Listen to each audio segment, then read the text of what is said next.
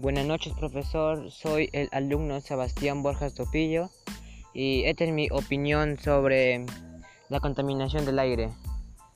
La contaminación del aire es una causa ambiental que los seres humanos hacen al planeta. En la contaminación del aire puede haber diversas enfermedades como cáncer de la piel, etcétera, así, por dolores de barriga y todo eso.